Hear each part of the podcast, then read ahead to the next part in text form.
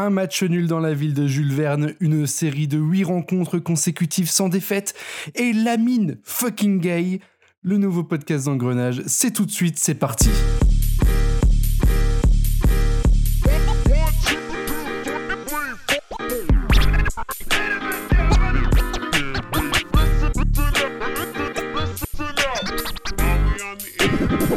Bonjour, bonsoir à tous, c'est Valoumès et on se retrouve pour un nouvel épisode d'Engrenage, votre podcast préféré sur le FC Metz. Enfin, en même temps, c'est le seul, donc euh, c'est pas vraiment dur à ce que ça soit votre préféré. Et même si vous ne nous aimez pas, de toute façon, vous finirez par nous aimer un jour. Aujourd'hui, on a un invité spécial, c'est Ben Garnier. Comment ça va, Benjamin? Salut Valou, salut toute la team. Ça va et toi? Ça va très bien, ça va très bien. On a Quentin. Comment ça va, Quentin? Salut à tous, ça va et toi Ça va. Et euh, finalement, on a l'indéboulonnable Capi. Comment ça va, Capi? Ça va plutôt bien. Et toi, comment tu vas? Putain, mec, On lui a dit de faire des vannes ce soir, attendez-vous, à un niveau de vanne insoutenable. À mon avis, Il, manque de la femelle dans ce podcast, alors je Prends le rôle là, voilà. Oh, c'est très sexiste. Donc aujourd'hui, on va parler euh, de trois sujets. Euh, du coup, le match nul qu'on a fait à la Beaujoire euh, dimanche 13h, un horaire d'ailleurs de merde, hein, soulignons-le. Ensuite, on aura un débat sur les shorts blancs au FC. Et ensuite, on parlera finalement de Metz-Brest qui a lieu ce dimanche 15h au Stade Saint-Symphorien où il n'y aura qu'un seul spectateur, bien évidemment. N'oubliez pas d'envoyer vos SMS directement sur le PayPal de Capi au lieu de de participer au jeu concours du club. Voilà, le nouvel Ah, épisode. C'est pas Fofana, le- c'est c'est pas Fofana le seul spectateur attendu euh, dimanche On y reviendra. Le nouvel épisode d'Engrenage, c'est tout de suite, c'est parti.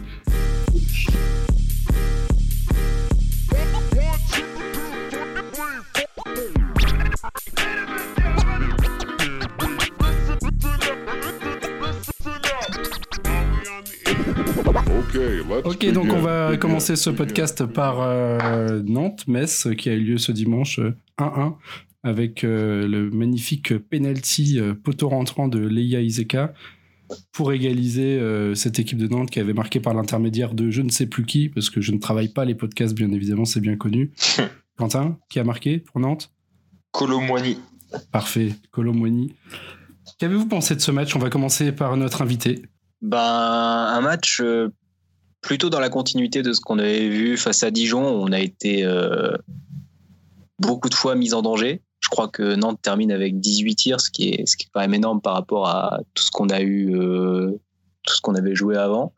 Puis ouais, un match, un match hyper compliqué, hyper compliqué à gérer. Nantes est allé nous chercher très haut. On perd euh, Pajot et Maïga dès la, je crois, la 20e minute. Et du coup, euh, du coup, voilà, bah, ouverture du score très logique. Euh, on égalise un peu sur une situation un peu miracle. Et euh, je pense que ça fera du bien à Leia Iseka d'avoir marqué ce but un peu, un peu gratuit, ce, ce penalty un peu, chanceux. Mais sinon, match très peu maîtrisé, j'ai trouvé.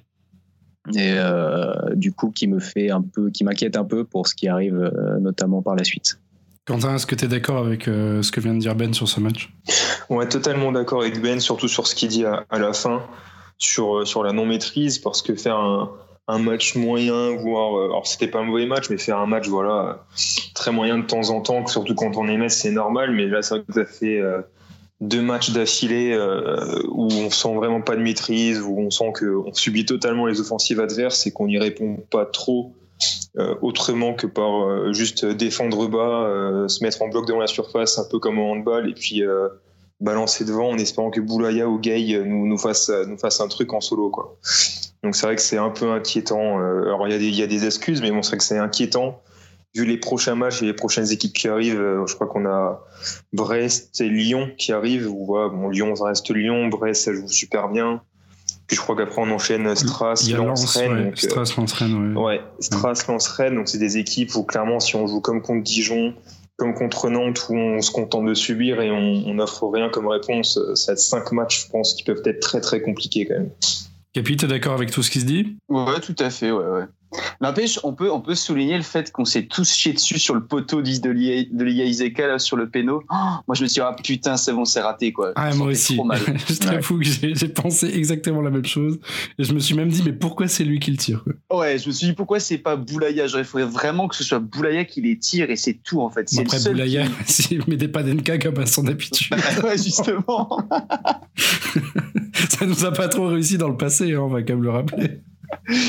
Mais franchement, vraiment, sur le coup, j'ai eu trop, trop. Moi, c'est surtout le, fait marquant. Je me suis allé, c'est bon, c'est l'habitude FCMS, on va réussir à parvenir dans un match et on perd, quoi. Donc, au final, moi, je suis très satisfait de revenir de Nantes euh, avec un point parce que clairement, avant, c'était le genre de match où on se prenait, euh, on se prenait derrière 2, 3, 1, 4, 1, et puis on comprenait pas trop en 10 minutes, quoi. Là, c'est cool, on tient bien et euh, ça nous fait notre petite série d'invincibilité qui, qui perdure. Après, c'est vrai, qu'au, c'est vrai qu'au niveau du jeu, euh, qu'on a proposé dimanche, bon, c'était euh, quand même très très limité, euh, surtout avec le triangle des Bermudes au milieu. Je pense que Quentin, Quentin va revenir plus globalement dessus ensuite, mais je sais pas ce que vous avez pensé de la prestation du milieu, mais bon, c'était quand même catastrophique. Enfin, il n'y avait pas de lien en fait entre entre Lamine Gay, Farid Boulaya. Bon, les Iseka, on l'a on l'a quasiment pas vu. et après Nguet, quand il est rentré, on l'a quasiment pas vu non plus. Et, la défense, euh, à part des fois Thomas Delaine qui faisait des, enjambées euh, plus inutiles qu'autre chose, il n'y avait pas vraiment. Euh, il n'y avait pas de lien en fait entre les deux. C'était vraiment. on balance des ballons de vent comme à l'époque et on attend de voir ce qui se passe. Enfin, je sais pas ce que vous en pensez. vous êtes d'accord avec ce que, je viens de dire, Ben? Ouais, je suis, plutôt d'accord, ouais, parce que de toute façon, ce match-là, on voit très bien la, la, limite que peut avoir une rotation dans un effectif comme celui de Metz. Euh, Fofana, en Ligue 2 avait une palette qui, qui était suffisante, mais là aujourd'hui en Ligue 1 on voit très bien que l'exigence elle est, elle est un poil au-dessus, c'est-à-dire que quand tu fais trois touches pour te mettre dans le sens du jeu, c'est tout de suite plus compliqué en Ligue 1. Et euh, Chimpembe, moi, m'a un peu déçu sur ce match aussi parce que forcément, j'ai l'impression qu'il s'est un peu caché. Et euh, du coup, voilà, ça rend tout de suite le travail plus compliqué, sachant que Metz joue un peu sur un jeu un peu direct et euh, va chercher ensuite très vite sur les ailes. Euh, le milieu est assez déterminant là-dessus. Et sur ce genre de sur ce genre de match, et là malheureusement on les a pas vus. D'ailleurs sur l'action sur du but, je crois de Nantes, c'est je, je, me suis rematé ça, je sais même pas pourquoi j'ai fait ça. Je me suis rematé ça ce soir. As Fofana colle énormément, et il l'a déjà fait d'ailleurs contre Dijon, il colle énormément la défense centrale. Et donc, ça crée un, trou énorme au milieu. Et lui a un peu ce rôle vraiment de milieu défensif sentinelle, mais beaucoup trop collé à la défense, qui fait que ça nous crée énormément de danger vu que l'espace est euh, complètement laissé au Nantais dans l'axe. Et c'est ça qui amène le but d'ailleurs, parce que la touche, c'est lui qui la perd. Et euh, du coup, on se retrouve avec euh, voilà, cette, cette occasion qu'on ne doit pas prendre si on a un milieu qui, comme, comme un Maïga ou comme un Pajot, sait gratter les ballons et se projeter aussi. Quentin, je suppose que tu es très très très d'accord avec ce qui vient de se dire, j'imagine Oui, bah forcément, c'est vrai que c'est euh, le problème de Fofana, c'est que euh, depuis qu'il a depuis qu'il à Metz, il, oscille un peu entre ce poste de, pur sentinelle où il évoluait en Ligue 2 et ce poste de, de, défenseur central dans une défense à, à, 5 dans lequel il a plus tendance à évoluer euh, depuis qu'on est en Ligue 1. Et aujourd'hui, il est un peu entre ces deux postes et finalement, ben, il est on le trouve un peu perdu sur le terrain. Je trouve, je pense que c'est le mot qui, lui va, euh, sans vouloir être méchant ni rien, mais on le trouve un peu perdu. Il sait pas trop comment se placer. Il sait pas s'il doit défendre en reculant ou en bouchant les espaces. Il sait pas s'il doit défendre en, avançant. Et euh, bah, quand t'as pas joué Maïga qui sont sur le flanc, comme c'était le cas contre Nantes, bah, voilà, ça donne tout de suite. Euh, bah, des, des problèmes au milieu avec en plus Chip MB qui est plus ou moins dans le même profil que lui euh, qui on perd, forcément beaucoup en impact et, c'est compliqué après euh, de, d'exister parce que ben, le point fort de cette équipe et c'est, là-dessus qu'Antonetti a, a basé son, son équipe, sa construction de, du jeu, c'est d'avoir d'être très fort au milieu dans, dans l'impact, dans la récupération et euh, quand on a trop d'absents comme ça, on perd cette force première et on est totalement euh, totalement dénué de, toute force après. Capi, un petit mot sur, euh, sur tout ça? Ouais, moi en fait j'ai une métaphore à vous faire. Euh, le milieu de terrain c'était le salon de Victoria Angban, le vide il y avait rien en fait. C'était, il y avait personne au milieu et euh, ouais, c'était, c'était un peu triste quoi. Je pense que tout a été dit, il n'y a pas besoin d'en dire plus. Moi, Chimpembe m'a fait un peu de la peine parce que j'ai eu l'impression que dans, sa tête, il se disait, allez, vas-y, j'y vais. Après, en fait, j'y vais pas. Si j'y vais, putain, j'ai pas été. Ah, vas-y, tant pis, j'y vais quand même. Et puis voilà, c'était fini en fait. À chaque fois, euh, il suivait pas sa première intention. J'ai l'impression, il savait pas où se placer, où aller, quoi faire. Enfin, vraiment. euh, perdu le type. Moi, je me suis vraiment focalisé sur lui, puis je me dis mais qu'est-ce qu'il fout le mec? On dirait le petit secpa à la rentrée qui sait pas où est sa classe, euh, quoi faire dans la cour de récré. Vraiment, c'était.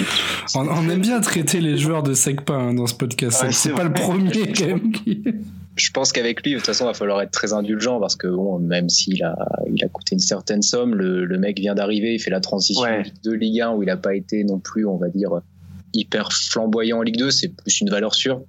Mais sur des matchs comme ça, ça peut lui arriver d'avoir des trous d'air. Au début, au début du match, je l'avais trouvé un peu intéressant dans ses projections et dans sa relation avec Udol. Mais après, c'est vrai qu'au fil du match, je l'ai trouvé de plus en plus timide. Et comme tu dis, euh, Capi, on sait pas trop ce qu'il veut faire, son première intention, ce qu'il enfin, ce qu'il ce qu'il veut faire, est-ce qu'il suit vraiment euh, ou est-ce qu'il se bride un peu, on sait pas. Donc euh, j'attends de voir sur d'autres matchs. Mais euh, j'en attendais plus, par exemple, pour te dire, j'en attendais plus d'un Victorien Ogban, par exemple, sur ce match. Ouais. Qui lui, niveau technique, dans la première relance, c'est- il y a des moments c'est très compliqué et euh, je pense que malheureusement il a encore du mal à endosser ce rôle de euh, vrai poseur au milieu. Et puis sur, Bah, sur le. Vas-y, Quentin. Vas-y, Capi. Vas-y. Non, moi je voulais juste terminer sur Chimpembe, c'est juste que ouais, clairement comme tu l'as dit, il vient d'arriver, donc il faut lui laisser le temps de s'adapter. Et c'est aussi une des raisons pour laquelle le type est paumé. À l'inverse, genre Angban est déjà installé, et je trouve que quand Maïga sort, puis Pajot, c'est entre guillemets lui qui doit euh, reprendre un peu le flambeau, je trouve, ou à poser un peu plus au milieu de terrain et rassurer, ce qu'il n'a pas forcément fait finalement, je trouve. Ouais, je suis, je suis d'accord avec ça. C'est pour ça que je parle, que je parle pas trop de Chimpembe ni dans l'article ni, ni ailleurs dans, ni ailleurs, mais plus de Fofana et Angban parce que eux maintenant ça fait, ils sont là depuis la Ligue 2. Donc euh, ils sont censés quand même avoir un certain statut. Angban maintenant en plus avec la, blessure de Endoram, il est, il est titulaire depuis le début de saison avec plutôt un, un bon début de saison euh, par rapport à ce qu'on pouvait attendre de lui. Euh, donc ça c'est plutôt positif. Mais comme, euh, comme l'a dit Capi, euh, quand, quand notamment Pajot et Umaga sont absents, c'est à lui de reprendre le flambeau technique. Et c'est ce qui est frustrant avec lui, c'est qu'il est capable de faire des trucs, alors pas incroyables, mais quand même ultra intéressants. On l'a déjà vu se, se sortir de situations le long d'une ligne de touche, au milieu de trois joueurs, où on sait même pas comment il fait pour s'en sortir. Et à côté de ça, le mec, euh, de faire des trucs simples pour un footballeur professionnel, orienter le jeu, faire une, un, un contrôle pas simple vers l'avant, il en est incapable. Et euh, bah, c'est quand même très très frustrant pour quelqu'un euh, qui a coûté, euh, alors peut-être pas 6 millions, mais qui a coûté quand même un minima 3 millions. non, le fameux mais- point euh, Godwin Angban, euh, les- Ouais, ça. Qui revient à chaque il a podcast quasiment. On, on saura jamais vraiment combien il a coûté, mais en tout cas, il a quand même coûté une petite somme. Il vient de Chelsea. Et aujourd'hui, ouais, des, des Enfin, il trucs de simples, il est toujours pas capable de les faire. Donc, euh, ça, devient, ça devient embêtant. Pareil pour Fofana, où on a, on a toujours l'impression que le mec, il est là depuis trois jours euh, et qu'il se recherche encore un peu, alors que ça fait deux ans quand même qu'il est déjà là. Quoi. Et deux ans Fofana, si, Fofana, si Fenerbahçe était dessus, euh, fallait, fallait sauter sur l'occasion, hein, franchement. Euh. Mais c'est ce connard qui voulait rester, non? Je sais pas, franchement, je sais pas. Je pense que je, je crois que c'est lui qui voulait rester. Après, il a la chance entre guillemets euh, que Endoram se blesse pour une longue durée. Et euh, clairement, si, si Endoram aujourd'hui était à 100%, ne s'était pas blessé, je suis pas sûr que euh, que que pour lui, ça aurait été bien de, de rester à Metz ou il n'y aurait pas eu d'utilité pour le club de garder un Fofana. Aujourd'hui, bon bah voilà, Fofana, ça te fait un sub. J'ai envie de te dire correct, mais malheureusement sur les deux trois dernières entrées qu'il a fait, euh, il te montre que ben c'est même pas un sub correct. Quoi. Après, euh, limite j'en j'en vi- j'en viens j'en viens à penser que titulariser le, le jeune Pape Matarsar, euh, Ouais, ça ben, serait pas ce pire. serait, ce serait pas pire quoi, au moins. Mais ouais, non, t'as raison. Et surtout, je trouve que, à contrario, euh, même comme, comme a dit Ben au début, le fait que notre rotation, elle était limitée parce que voilà, on n'a pas un effectif fourni pour, pour faire ce genre de choses avec des joueurs aguerris à la Ligue 1.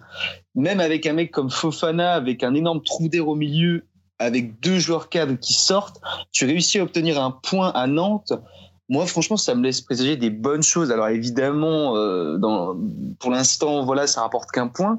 Mais à terme, si Endoram, Endoram revient et revient plutôt bien, ça peut vraiment gager des, des sécurités afin de stabiliser une place entre la 15e et la 10e, quoi. Ce qui pour moi était inenvisageable au début de saison. hein. Ouais, je suis tout à fait d'accord, ouais, parce que de toute façon, là, faut partir Ouais. du, du constat qu'on joue avec une équipe euh, à prime euh, voire B par moment. Bah, du Ouais, coup, une quand équipe ouais, et Pajot, euh, Maïga et Pajot se blessent, on joue avec une équipe B quasiment. Et, euh, mais voilà, bon, il y a, il y a quand même ce côté un peu inquiétant pour moi qui, je trouve, bah, sur, un, sur un contexte de match comme celui de Nantes où on joue à 11 contre 11 et où on a, on a un adversaire qui vient nous chercher haut, on est beaucoup plus en danger que je trouve on l'a été par exemple face à face à un Nîmes, face à Nîmes par exemple où on était à 10 contre 11 et euh, là où tu avais euh, Pajot, Maïga qui était qui était titulaire et qui avait euh, il y avait vraiment cet esprit de resserrer, resserrer le bloc euh, on était euh, beaucoup plus inquiété euh, contre Nantes et ça m'inquiète un peu je trouve. Ouais, Euh, après, coup, on a, on a quand même réussi à, à régler, à régler la ligne de mire et qu'en deuxième mi-temps, Nantes n'est pas ultra dangereux. On est aussi dangereux que Nantes en, deuxième mi-temps. Je crois qu'on a les deux équipes ont chacune euh, deux très grosses occasions. Euh, et comme le dit Capi, euh, dans ce sens-là, euh, avoir, euh, avoir réussir à être quasiment aussi dangereux que Nantes en deuxième mi-temps, euh, dans l'état dans lequel était l'équipe, c'est quand même pas mal. Et on peut se dire qu'en janvier, quand on aura Pajot, euh, Maïga, éventuellement Endoram à 100%, donc ben, notre milieu titulaire, tout simplement, euh, ce sera, ce sera, ce sera très très bien. On va passer euh, très rapidement en un mot euh, vos tops et vos flops. Vas-y, Quentin, vu que t'as lancé. T'es top. Euh, les, les tops, euh, Ukidja, Boy et Gay, forcément, et les flops, je dirais euh, Fofana, Delaine, Chimbembe. Ok. Capi? Euh, ouais, Lamine Gay en top et en flop, euh, pour moi, je mettrais euh, Delaine. Clairement, euh, ouais, c'est le Ouais, maillon faible. On va pas lui jeter la saison. pierre, on va pas lui jeter la pierre, t'inquiète pas Angelo si tu nous écoutes. On a compris la leçon, euh, laissons, laissons le pauvre de laine. Tranquille. Et Mitch Mitch, on t'embrasse.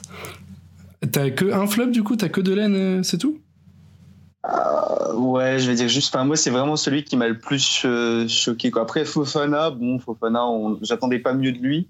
Et Chimpembe, pour moi, c'est encore en période d'adaptation. Je lui laisse vraiment les six premiers mois euh, où je vais l'exempt de tout reproche. Voilà. Ben, t'es top? Dans les tops, ben, ça va pas trop différencier de Quentin. Il y aura Ukidja euh, et Gay, que je trouve bluffant sur, euh, sur 90 minutes maintenant. Et en 6 Ligue 1, matchs en pro. hein. Je trouve ça impressionnant que ce mec s'adapte aussi bien à la Ligue 1 à son âge. Et euh, dans les flops, euh, il y en aura y en aura deux que je vais mettre un peu pour euh, pour diversifier un peu. Il y aura Boulaya que j'ai qui malgré le fait il a il a fait ce qu'il a pu avec ce qu'il avait que j'ai trouvé très peu décisif par exemple sur les coups de pied arrêtés. Notamment sur quelques corners où il était que je trouve je trouve qu'il a encore du progrès à faire là-dedans et je mettrai aussi ça rejoindra l'article de Quentin pour faire un peu corporate c'est Antonetti. Euh, dans sa compo de départ, je pense que mettre Pajot euh, titulaire dès le, dès le coup d'envoi, alors qu'on savait très bien qu'il était, euh, il était un Diminué, peu ouais. diminué, avec un tendon d'Achille en plus qui est pas anodin, c'était pas forcément la meilleure des idées. Je suis assez d'accord avec toi d'ailleurs euh, sur ce point-là. Et j'en fais aussi un de mes flops euh, en plus de Delaine euh, et Fofana et Chimbembe et globalement tout le milieu. Et pour mes tops, je vais juste mettre, bah, comme d'habitude, un Ukidja, Guy et euh, la série de 8 matchs, mine de rien, 8 matchs sans défaite en Ligue 1. euh, c'est plus arrivé depuis, depuis quand? 2001 Non, c'était dans. enfin, de- 99, je sais plus. 99, ouais. 99. 99, ouais. on avait, euh, on avait tous moins de 10 ans ici, donc c'est quand même, quand même incroyable. Ouais, largement. ouais. c'est des trucs qu'on vivra pas avant 50 ans. Je veux dire, faut quand même, il faut quand même l'apprécier. On est là à chercher des flops alors qu'on fait une série. euh, Une série de 8 matchs, euh, De fou. 8 quoi. matchs sans On est, défaite. on est vraiment devenus des bourgeois, putain. C'est vrai, c'est vrai. Putain, dire que quand on a lancé ce podcast, on avait, euh, on avait euh, Dominique Freitas. Non, non, c'est pas, c'est ça, Fred. Carlos. Carlos, ouais, c'est pareil. Car- Carlos. Carlos Freitas en directeur sportif, qu'on était au bord du gouffre, quatrième de Ligue 2 ou un truc comme ça, et qu'on personne ne croyait à la montée cette année-là. Que de chemin parcouru. Santos était notre métronome hein, quand même au milieu de terrain. hein. Il y avait Nuno Reis. Une Reich. bon, on va passer euh, très rapidement sur euh, le, le petit débat du jour. Euh, le débat du jour, c'est est-ce que vous êtes pour ou contre les shorts blancs avec le haut grenat Quentin, quel est ton avis? Euh, ben moi je suis contre euh, tout simplement euh, parce que je trouve que le rendu visuel est dégueulasse et que j'aime bien les trucs unis voilà tout simplement ni plus ni moins. Je trouve que le rendu était dégueulasse ça ressemblait à rien ça faisait un peu putain fait chier l'intendant il a il s'est trompé de short et tout il a vu qu'on jouait à l'extérieur qu'on allait jouer en blanc alors qu'on voulait jouer en grenat il fait chier. Bon vas-y tant pis on va jouer avec les shorts blancs quoi ah, il décolle le mec et c'est bon, il, est, il a eu un, il a le droit à son petit reportage sur via, euh, Mirabel TV là, c'est bon, euh, il sort plus pisser, il oublie les shorts grenats quoi. T'es un Laurent, t'abuses gros.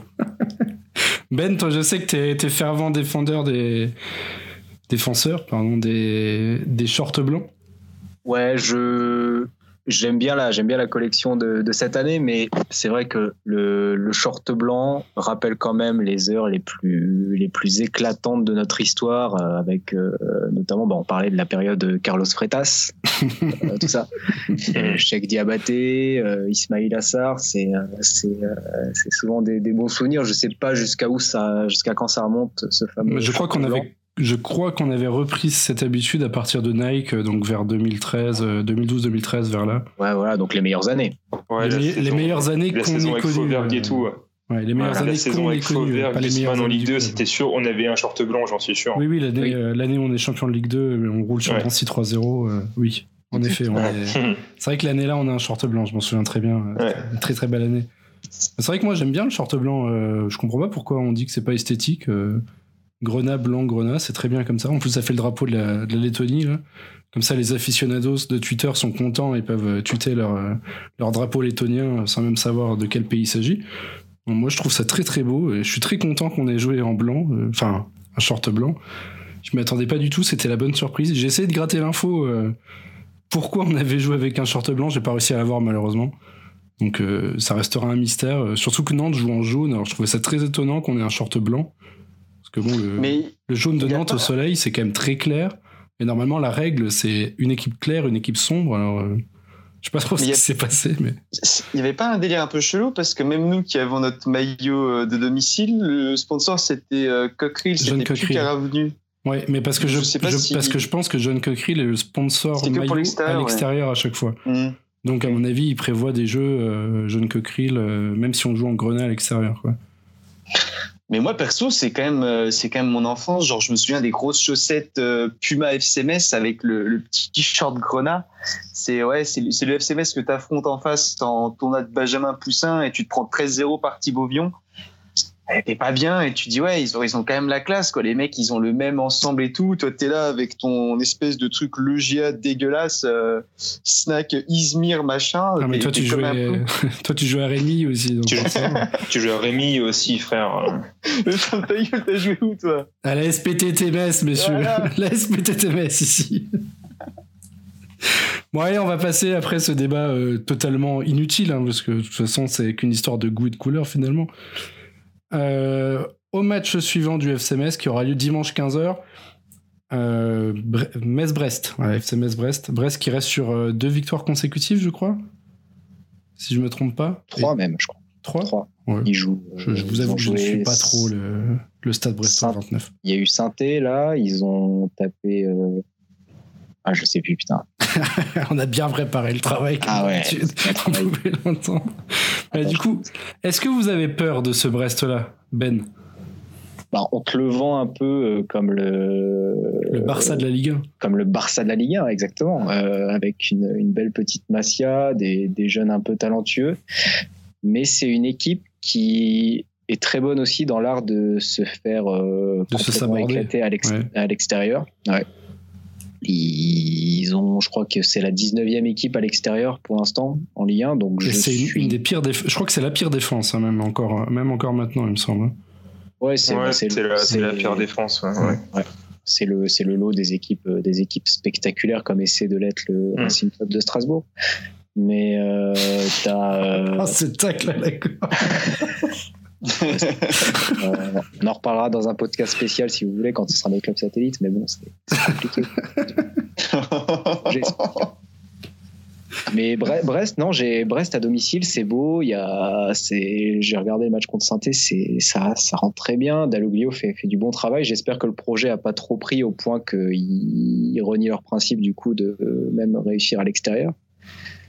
Euh, mais je suis, ouais, je suis un peu inquiet plus au vu de nos performances actuelles, en fait. Ok. Plutôt que de celles de... Ce qui se, ce qui se défend fortement. Hein. Quentin, un petit avis sur le stade Brestois 29 bah, plutôt d'accord avec ce qu'a dit, ce qu'a dit Ben. Hein. Euh, si on se concentre uniquement sur, euh, euh, sur nous, c'est surtout nous en fait qui, qui est inquiétant euh, parce que Brest a les éléments offensifs et a le jeu clairement pour nous emmerder. Hein, quand on voit déjà euh, Nantes et Dijon ce qu'ils nous ont mis entre les lignes, euh, ça fait peur déjà d'imaginer ce que ce Brest-là peut faire. Après, comme vous l'avez dit, Brest c'est une équipe qui a tendance à pas du tout capitaliser ce qu'elle prend à domicile. C'est la plus mauvaise défense. Hein, c'est une équipe qui aussi se, dévoile beaucoup, donc ça veut dire aussi éventuellement des, boulevards plutôt sympathiques pour pour Gay. Donc à voir. Je pense que si on essaie d'être objectif, je pense que ce sera un match plutôt équilibré, mais avec simplement deux équipes ultra différentes. Ouais. Capi, t'es d'accord avec, euh, avec tout le monde? Ouais, un peu, un peu nuancé le propos de Rosto. Moi, je trouve que genre là, ils, ils reviennent bien, je trouve, pour le coup, les petits, les petits Brestois. Et c'est un peu conjugué que les performances de Franco Noah et de Pierrot, le petit Romain. Là, je trouve que c'est vraiment. J'ai un peu regardé leur match là euh, contre Lille l'autre fois et j'ai trouvé vraiment solide. Et là, après, bon, Saint-Etienne, ça reste euh, Saint-Etienne actuellement, mais euh, moi, je les trouve vraiment costaud et c'est une équipe qui est joueuse. Deloglio, ils cherchent ça et je pense qu'ils ont enfin trouvé un peu leur système. Euh, ils ont un peu, un peu le déclic. Après, ils ont enchaîné quand même. Ils ont pris, ils ont perdu contre Monaco. Je crois qu'après, ils prennent une valise contre Nantes et Strasbourg. Contre et Nîmes. Ah non, Nîmes, c'était au tout début de saison, je crois. Ouais. Mais moi, ça me fait Ouais, un peu peur, euh, ouais. Parce que je trouve qu'ils ont une bonne mécanique. Et là, le 4-1 infligé à Saint-Etienne, ça va les mettre en, en grande confiance. Donc, euh, donc à voir. Ils vont proposer du jeu. On est un peu réticent à, à garder la balle. Et nos relances où on balance et la balle nous revient assez vite, ça me fait un peu peur, ouais. Après, je, je sais pas si vous avez si vous avez regardé le match contre Saint-Etienne. Moi, je l'ai pas regardé, bien évidemment. J'ai déjà du mal à regarder ceux de Metz, donc je vais pas regarder ceux des autres équipes. Mais euh, je suis pas mal de Brestois sur euh, sur Twitter notamment. Euh, qui semblait dire que là, visiblement, contre Saint-Etienne, ils ont marqué tous les buts qu'ils ont pas réussi à marquer sur les, sur les journées précédentes. Quoi. Donc euh, un excédent de réussite euh, certain. Parce que quand j'en lisais, parce que quand j'en lisais certains il y a un mois, euh, bon, euh, Dalloglio, c'était... euh, c'était oui ça joue bien mais on est trop gentil on concède des buts sur des conneries quoi donc je me dis que Enget euh, Enget Gay ça peut ça peut peut-être euh, pas mal les gêner aussi sur ça euh, sur une équipe qui est pas forcément euh, disciplinée euh, défensivement en tout cas Non, ça peut clairement. On a, on a les profils, nous aussi, pour les gêner. hein. Après, nous, c'est plus. euh, encore une fois, ça va être comment on gère euh, l'espace euh, au milieu. Parce que clairement, ils ont les, joueurs techniquement euh, pour, euh, pour, euh, pour jouer. Après, on récupère 111. Maïga, a priori, c'est pas si grave que ça. Il serait plus sorti par précaution qu'autre chose. Il sera peut-être présent, euh, il sera peut-être présent euh, dimanche. Donc, euh, donc à voir. Après, j'ai pas regardé le match non plus, mais j'ai vu les buts. Bon, en face, pour nuancer un peu ce que dit Capi, hein, en face, il y a quand même Saint-Etienne qui, sur les quatre buts, en donne, en donne, je le comprends, mais c'est comme deux ou trois buts à ce niveau-là, ouais, on peut dire donner. Saint-Etienne, on les a vus à Saint-Symphorien, c'est quand même ultra, ultra faible. Et puis euh, Lille aussi, pour nuancer le propos, euh, sans rien enlever, hein, parce que battre ce Lille-là cette saison, leur en mettre trois, c'est joli. Hein. Mais c'était aussi un Lille qui préparait ou qui revenait de Ligue des Champions, je sais plus. ils revenaient Euh, ils revenaient- ils revenaient de leur match à Ouais, ils revenaient- Europa mais ils revenaient Oui, de, voilà, ouais. ils revenaient de leur match où ils venaient de gagner contre contre le. Ouais, ils revenaient de San Siro, je crois qu'il y avait pas tout le monde. Il y avait- il y avait Gilmaz, mais je sais qu'il n'y avait pas Yazici. Il leur manquait quand même 3-4 joueurs importants dans le 11 de départ euh, parce que jeudi ils étaient à San Siro. Quoi. Donc ça aussi, il faut quand même pas l'oublier.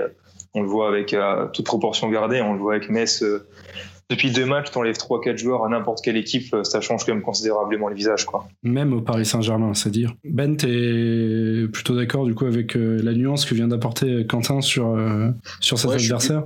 Je suis plutôt d'accord. C'est vrai que c'est vrai qu'un point en plus, comme tu disais, Valou, c'est vrai que l'avis des supporters brestois est assez intéressant à prendre en compte. C'est-à-dire que c'est une équipe qui concrétise très bien ses occasions, les, le peu d'occasions qu'elle a, euh, pour avoir aussi vu le match contre Lille. Donc, mais à culpa d'ailleurs, c'est ils, ils font deux victoires consécutives en Ligue 1 pour l'instant. Ça m'apprendra à prendre trop la confiance et à, et à contredire l'animateur. en, es- en espérant Mais- qu'ils en fassent pas trois du coup. Ça ça, serait bien qu'on reste à deux quoi. Ah ouais. Mais euh, du coup, ouais, non, c'est une équipe. euh, il va, s- on va certainement. Ça va être intéressant à voir comment on va réussir à les bloquer si on va aller les, les chercher, les chercher très haut. J'ai trouvé, par exemple, euh, je sais pas s'il sera titulaire sur ce match-là, mais j'ai trouvé Leia Izeka assez peu actif au premier pressing et dans les duels. Mm. Donc, euh, je me demande si Engate va pas retrouver sa place de titulaire sur ce match-là. Euh, c'est une, vraie question. Après, euh, un, un gay dans l'espace et un Santons qui sait notamment presser très haut, je me fais pas de soucis pour eux. Donc, je pense que c'est un match où on, on peut les embêter. Et on va les euh, embêter, en tout- espérons-le. En tout cas, ouais, le duel, le duel Pierrot-Santos va être super intéressant.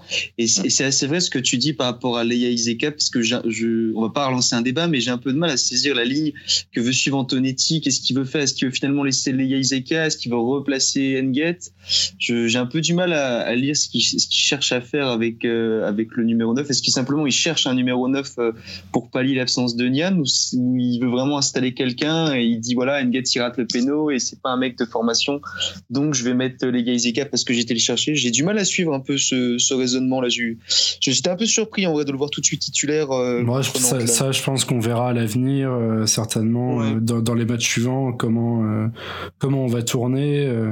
parce, que, parce que moi. Engate, enfin, je, je trouve que c'est. Ça reste un ailier. Ça reste un ailier, mais enfin, il y en a beaucoup qui le critiquent par rapport à son apport offensif sur les derniers matchs, notamment contre Dijon. euh. Mais bon, faut pas oublier que c'est pas son poste non plus de base. euh, pas forcément évident de se reconvertir en, en trois matchs euh, attaquant de pointe euh, dans un système euh, qui n'est pas fait pour lui euh, du tout, quoi. Moi, je pense qu'un Leia Izeka est venu pour euh, faire, le, faire le nombre par rapport à la, à la blessure de Nian et s'installer en pointe.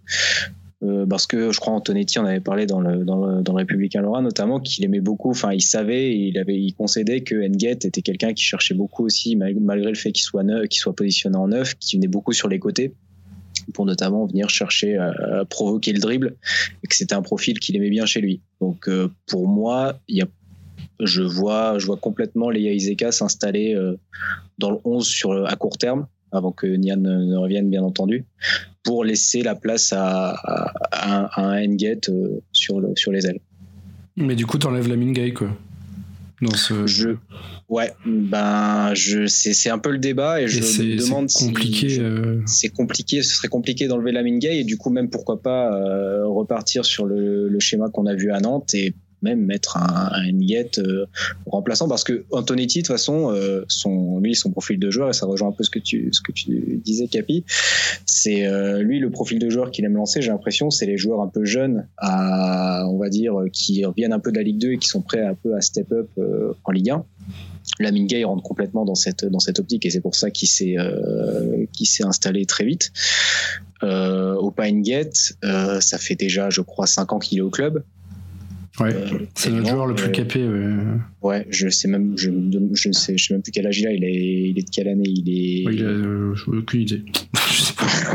Je sais pas. je pense qu'il est il, est, il rentre plus vraiment dans cette catégorie de joueurs que cherche à faire à faire éclore euh, Fred Antonetti donc pour moi c- 26 après ouais, ce serait pas déconnant de le voir euh, de voir Engate petit à petit euh, retourner sur le banc Un prono rapide pour le match contre Brest. euh, Ben, vas-y, mouille-toi en premier.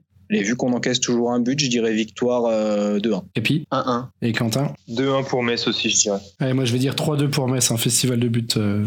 Hmm. En vrai, je pensais 2-1 au départ, mais. Ouais, Mais du coup, la euh, meilleure- là la meilleure défense c'est fini mon gars Ah, ouais, c'est vrai, merde, putain. Il faut, faut- faut savoir faire des, faut savoir faire des concessions, on peut pas, on peut pas être bon partout. Si on reste dixième, moi ça me va. Tant qu'on repasse devant le RC Lens, ça me va. Juste une saison devant le RC s'il vous plaît.